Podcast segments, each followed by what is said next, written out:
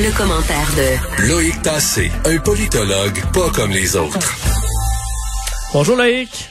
Bonjour Vincent. Bon lundi, euh, on commence au, euh, au, enfin, aux États-Unis, au Canada, puisqu'on découvre que euh, les demandes d'immigration au Canada d'Américains est en forte hausse. Oui, euh, en fait, c'est euh, Radio-Canada qui nous apprenait ça. Et euh, je me suis dit, ah, qu'est-ce qui se passe? Oui, effectivement, forte hausse de, des demandes d'immigration, mais en même temps, fort problème. Parce que c'est sûr que l'économie des États-Unis va pas bien en ce moment. On en a parlé déjà. Mais l'économie au Canada et au Québec ne va pas bien non plus. Et en fait, ça nous pose un problème qui est le problème général de l'immigration et des réfugiés. Et c'est là-dessus que j'écrivais mon article dans ma chronique ce matin. je me posais des questions en me disant, écoutez, si on n'est pas capable d'avoir de l'emploi pour les gens qui sont ici, comment est-ce qu'on peut espérer donner des emplois à des immigrants qui arrivent, qui, viennent d'arriver, ou encore à des réfugiés? C'est absolument impossible. Et plus que ça, quand on examine euh, les demandes des Américains, tu c'est nos voisins, mais on se rend compte qu'aux États-Unis, il y a des gros problèmes en ce moment de racisme, et je te dirais plus que ça, de pensée raciste. Moi, ça m'effraie vraiment de voir combien les Américains sont habitués à penser en catégories raciales. Euh, tu sais, ils prennent des... On fait pas ça ici, mais tu remplis le moindre formulaire aux États-Unis, puis on te demande quelle est la couleur de ta peau et on fait des dans les universités, euh, il y a des études, n'est-ce pas, pour euh, les gens euh, qui ont la peau noire, des gens qui on, parle de, de, de, sciences blanches pour les gens qui ont la peau blanche. C'est assez horrifiant. Donc, tu as ces gens qui ont ça. Il y a un individualisme exacerbé qu'on ressent parfois ici, par exemple, avec les gens qui refusent de porter un masque, mais aux États-Unis, c'est très, très répandu. Et puis, tu as aussi des gens qui sont très en faveur des religions, qui, c'est dans leur constitution, n'est-ce pas, tu peux rien dire contre les religions. Euh, et, et, donc, ça met, en, ça remet en question, si tu veux, à travers tout ça, ces valeurs-là, toute la laïcité de l'État. Et je dis attention, donc, un, on a un problème parce qu'on n'a pas d'emploi à offrir à ces gens-là s'ils viennent ici. Et deux, euh, même si ce sont nos voisins, ils ont des valeurs fondamentales qui sont très différentes des nôtres. Il faut faire très attention avec ça.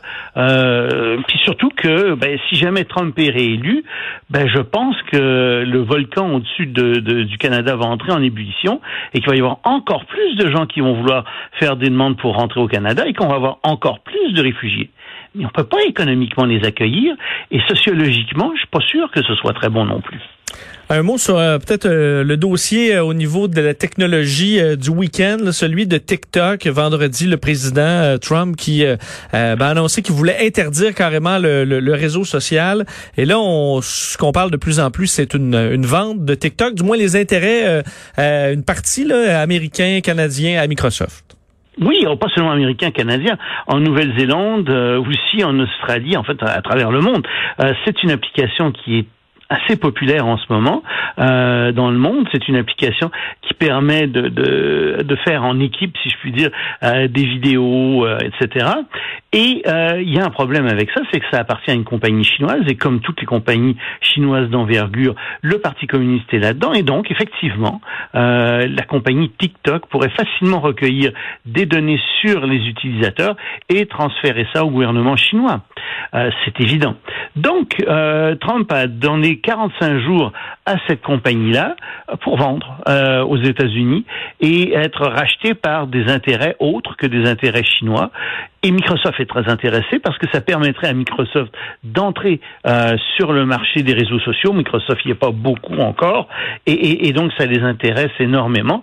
Mais c'est pas Trump précisément qui a fait ça. En fait, Trump là-dessus suit la recommandation du comité euh, sur les investissements étrangers aux États-Unis, et c'est ce comité euh, qui a soulevé des inquiétudes euh, quant à TikTok et d'autres entreprises euh, chinoises qui sont établies aux États-Unis. C'est quand même, mais on comprend l'intérêt. On dit Microsoft se retrouverait avec un réseau social en pleine croissance qui touche presque un milliard de personnes sur un plateau d'argent. Ils ont les moyens, eux, ils n'ont pas besoin d'hypothèque pour payer ça, même si ça coûte des milliards et des milliards. Totalement.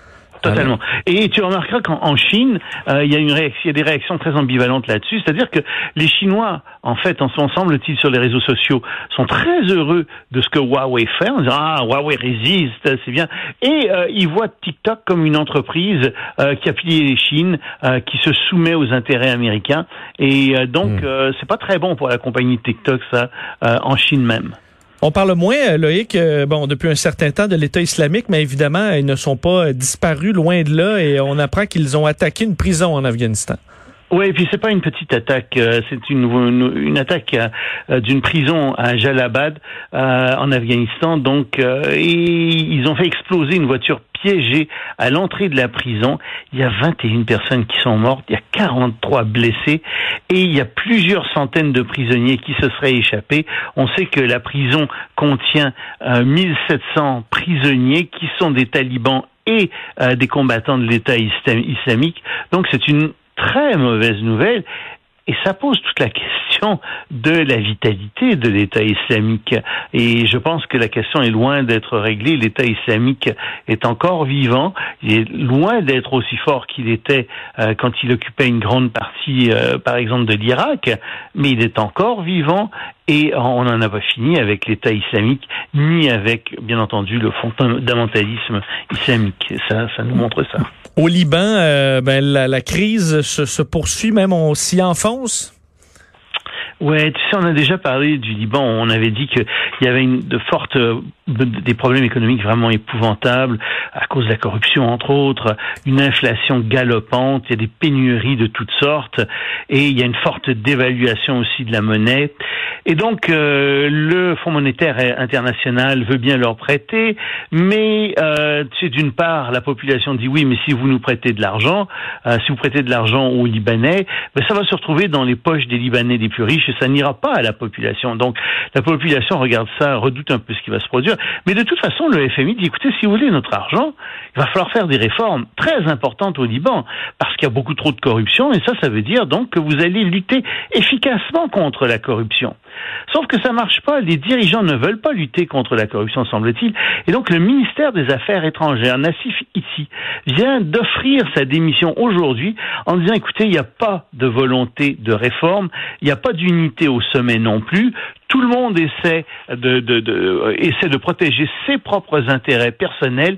Personne ne parle au nom du Liban. Et ça, ça pose véritablement des, des gros problèmes. C'est un peu ce que euh, Jean-Yves Le Drieux, euh, le, le, Drieux disait, le ministre des Affaires euh, étrangères de, de, de, France, Le Drian, pardon, disait, il disait aidez-nous à nous à vous aider, disait-il aux Libanais. Ben, les Libanais, pour le moment, euh, sont même pas capables d'aider les gens à les aider.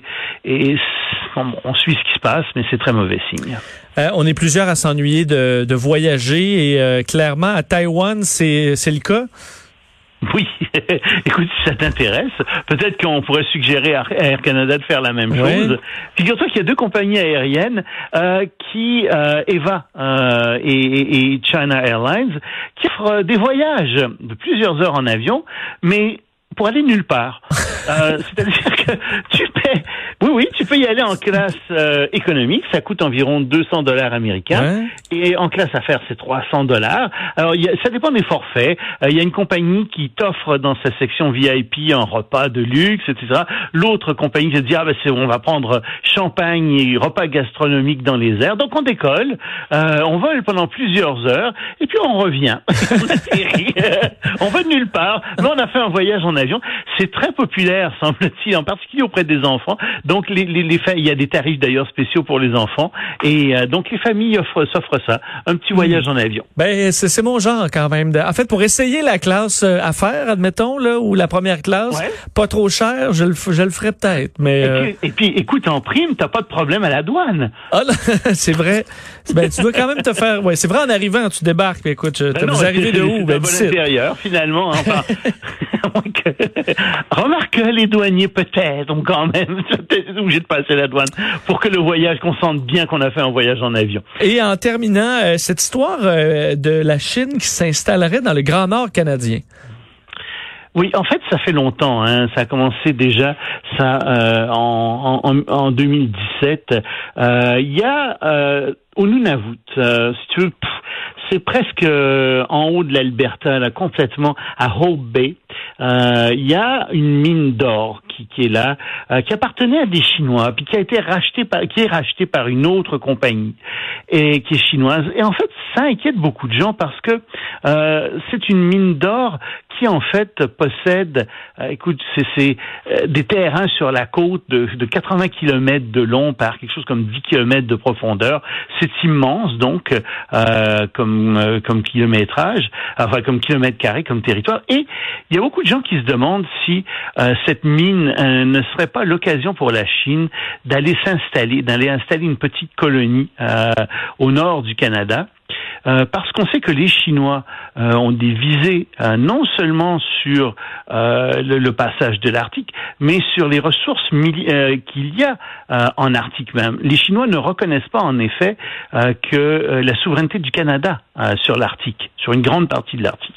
Et donc les Chinois sont très intéressés non seulement à faire transiter leurs navires par le passage de l'Arctique, puisqu'ils le font rapidement et qu'ils permettent d'économiser énormément de temps évidemment quand quand on quand on va dans cette quand on passe dans cette région-là plutôt que euh, par Panama par exemple, mais encore et c'est ça qui est très très important, les Chinois sont à la recherche de ressources naturelles de toutes sortes, de ressources euh, de pêche, etc., de ressources halieutiques, dit-on en termes savants, et euh, cet endroit pourrait leur servir effectivement à avoir un port en Arctique, un port qu'ils contrôleraient, euh, parce qu'il est bien évident que si les Chinois achètent cette mine, il y a des Chinois qui vont se rendre là, qui vont s'installer là. On va avoir une petite ville peuplée de Chinois qui va être là.